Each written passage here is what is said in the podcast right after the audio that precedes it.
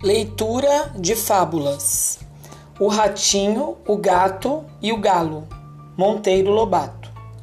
Certa manhã, um ratinho saiu do buraco pela primeira vez. Queria conhecer o mundo e travar relações com tanta coisa bonita de que falavam seus amigos. Admirou a luz do sol, o verdor das árvores, a correnteza dos ribeirões, a habitação dos homens e acabou penetrando no quintal de uma casa da roça. Sim, senhor, é interessante isto. Examinou tudo minuciosamente, farejou a tulha de milho e a estrebaria. Em seguida, notou no terreiro um certo animal de belo pelo que dormia sossegado ao sol. Aproximou-se dele e farejou, sem receio nenhum. Nisto aparece um galo que bate as asas e canta. O ratinho, por um tris, não morreu de susto. Arrepiou-se todo e disparou como um raio para a toca. Lá contou à mamãe as aventuras do passeio.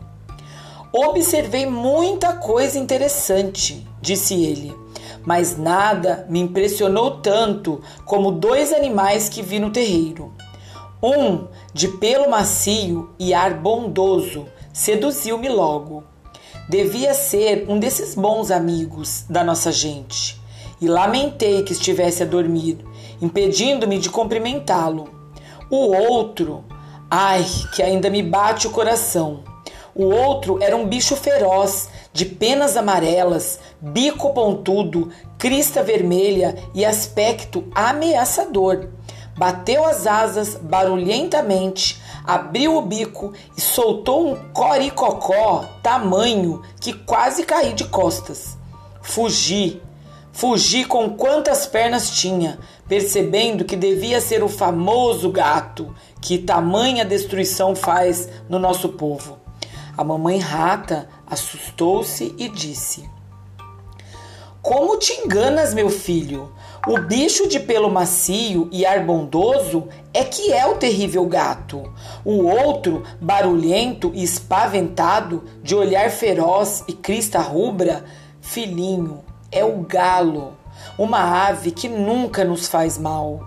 As aparências enganam. Aproveita, pois, a lição e fica sabendo que quem vê cara não vê coração.